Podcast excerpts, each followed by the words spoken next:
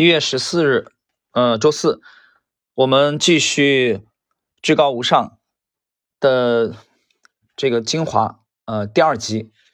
那么在第一集当中啊，我已经讲了。那么我们其实这个系列，我们主要是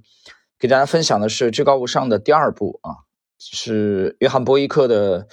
这部经典的著作啊，它有两部，现在一和二。呃，我个人觉得第二部我更喜欢。呃，我第一。第一部大概只读了一遍啊，基本上没怎么重读吧。但是第二部我读了很多遍。那么现在这次录制呢，实际上是我 新的一次重读。那有人说为什么这个时候去重读它呢？呃，我觉得呢，你可以思考一下为什么。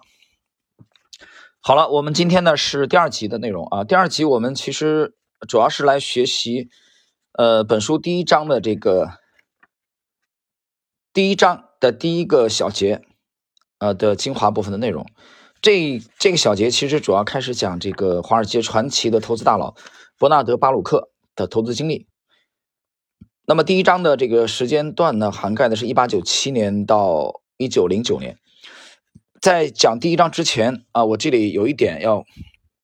跟大家强调的是，在本书的这个引言部分啊，我们上一集主要是介绍的引言部分的精华。引言部分的这个第二页啊，本书的第二页。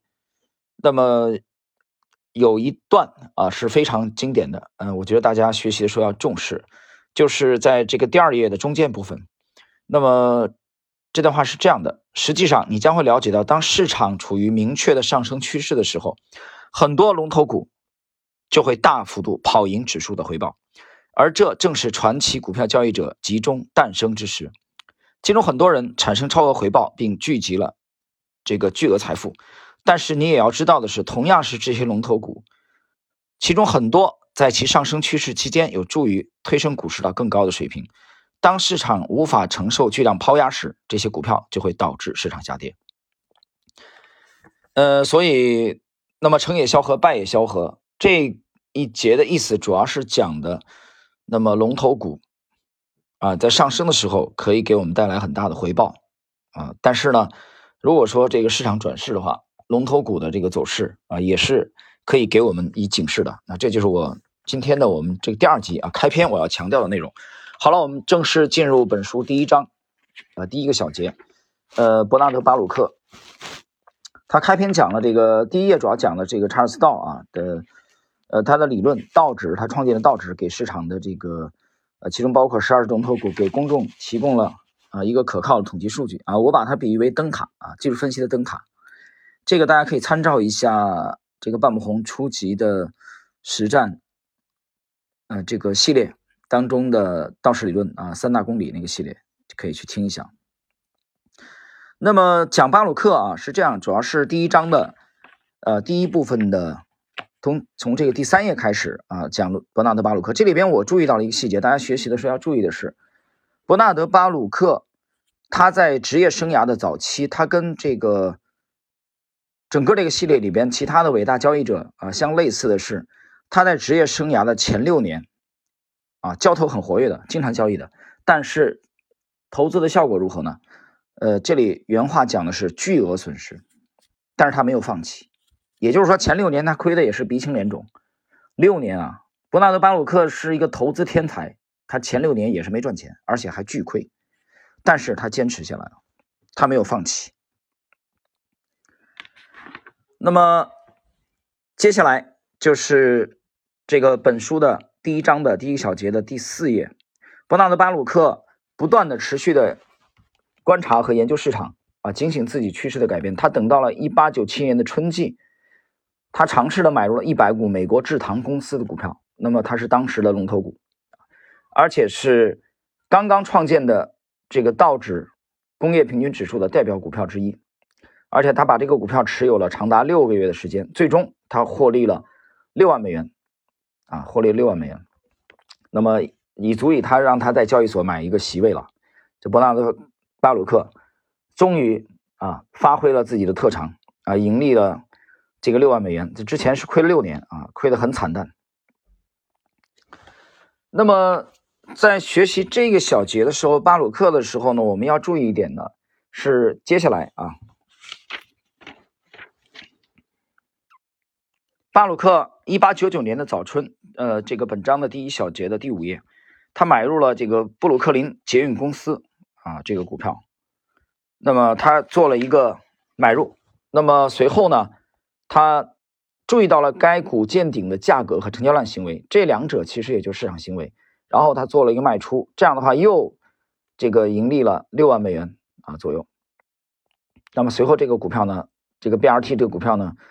呃，大幅度的下跌。那么去小结一下巴鲁克的操作啊，我们会发现一个特点，就是他总是买入那些特别强势的股票，啊，这是一点。那么买入的时候呢，他们的基本面的支撑是什么呢？他们的产品和利润都有着良好的发展前景，这第一点，巴鲁克操作的特点。第二，呃，这部书当中的让我注意到的精华部分就是，他还喜欢在上涨的过程中啊卖出股票，卖出他盈利的股票。那么。虽然 BRT 这个股票这次操作的是在股价见顶或者停滞的时候啊兑现利润，但是呢，它一般更习惯于在上涨的时候卖抛出股票。这第二点，第三，伯纳德巴鲁克操作的特点，大家要注意的是，他比较灵活，他并没有刻意的啊来把自己啊作为一个长期的持有者或者说一个短期的持有者，他并不是很在意自己持有股票的时间的长短。大家请看。这个第六页啊，第一章的第六页。那么他持有股票的长短由谁决定呢？不是由啊他自己这个风格的标签决定了。比如巴伯纳德巴洛克是一个长线交易者或者短线交易者，他持股的长短只取决于一点，就是市场。我们看第六页的这个第一个自然段落，取决于市场及其所持股票的走势，才提醒他采取相应的行动。就是他其实是根据大势，这第一点。第二。根据他这个股票持有的股票的走势来决定的，啊，他并没有说很刻意啊，一定要啊长啊长期持有啊，或者说是一个短期持有，所以这是伯纳德巴鲁克的啊，我们今天这个啊这一节学习的这个第一个部分呢，然后接下来同样是第六页，那么本书的第二位大师也出现了，就是理查德威科夫啊。这里简单介绍一下，是维科夫出生在一八七三年的十一月，而且他早年结合了学习了杰西·蒂夫莫尔和巴鲁克的一些早期的经验啊。但是维科夫本身他也这个出版，呃，这个通信啊，金融的通信的的产品啊，比如说指导投资者，呃，而且维科夫他特别的谨慎，他不像这个杰西·利弗莫尔那么积极的去交易啊，这个人是非常谨慎的，他也非常注意去研究交易者的心理啊。维科夫在二十一岁的时候几乎是破产了。那么，但是后来他又在麦考密公司啊找了一份工作，呃，而且非常努力的去研究，而且还阅读银行、铁路和会计的书籍。这是第七页的内容啊，第七页的第二个自然段，大家注意看。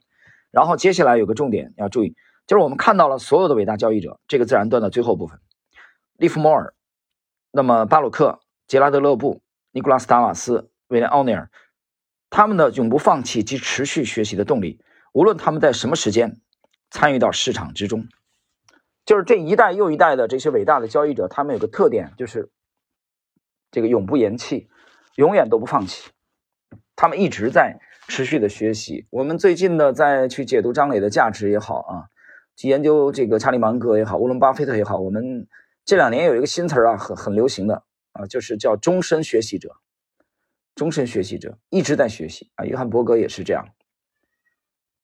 那么霍华德马克思也是这样。所有有成就的人，其实不管他是这个行业还不是这个行业。前两天这个啊，前不久这个旅居海外、长期旅居海外的中国非常啊华裔的非常出色的钢琴大师傅聪先生离世。呃，让我想起来早年看过一个，在上海看过一个他的访谈的这个视频啊，有机会跟大家聊一聊，我觉得挺感慨啊。他本身是一个天才了，但是依然会非常的努力，非常的专注于他的这个行业，也非常的热爱。所以，做一个终生的学习者，你才可能成为一个伟大的啊这个交易者或者投资人。好，接下来，一八九七年，维克夫第一次啊开始买股票。但是他非常耐心，我们讲了跟利弗莫尔有区别的啊，他不是那种这个开始的时候频繁交易的，呃，威科夫其实经过长期的学习和实践才取得了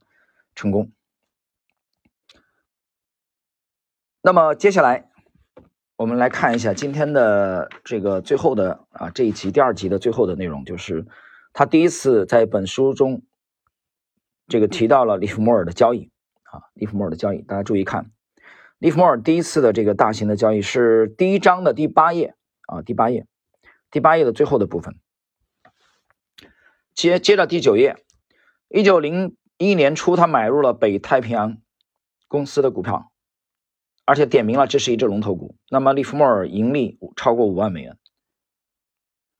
而且接着作者就点评了利弗莫尔跟之前我们刚开始提到的本书正式介绍的第一位大师伯纳德巴洛克一样，他们根据市场的趋势进行交易，趋势上升的时候，他买入龙头。龙头板块中具有强势基本面的龙头股，听清楚了啊！第一是龙头板块，第二有强势基本面。所以啊，这个是利弗莫尔操作的特点，而且这不单是利弗莫尔操作的特点，也是伯纳德巴鲁克操作的特点。实际上，这个派别他们的交易的信仰就是趋势啊，其实都是趋势派的。整个这个系列至高无上的系列里边，我还没有看到一位。纯基本面的没有一位都没有，至多是有说这个这个趋势或图表结合基本面，听明白了吗？从这个伯纳德巴鲁克、这个理查德维科夫啊、威廉欧尼尔、尼古拉斯达瓦斯，这个到吉姆罗贝尔这些人啊，杰西·利弗莫尔就不用讲了啊，那是趋势派的开山鼻祖，他们都是以趋势为主的啊，即使有些人不是呃唯一的只参照趋势，所以。那么时间关系呢，我们今天啊，各位这个至高无上的第二集，它的这个精华啊，我们的这个解读呢，就到本书第一章的这个第九页的上半部分为止。好了，那么在下一集啊，我们将继续介绍本书学习过程中的啊一些精华的内容和心得。今天这一集就到这里。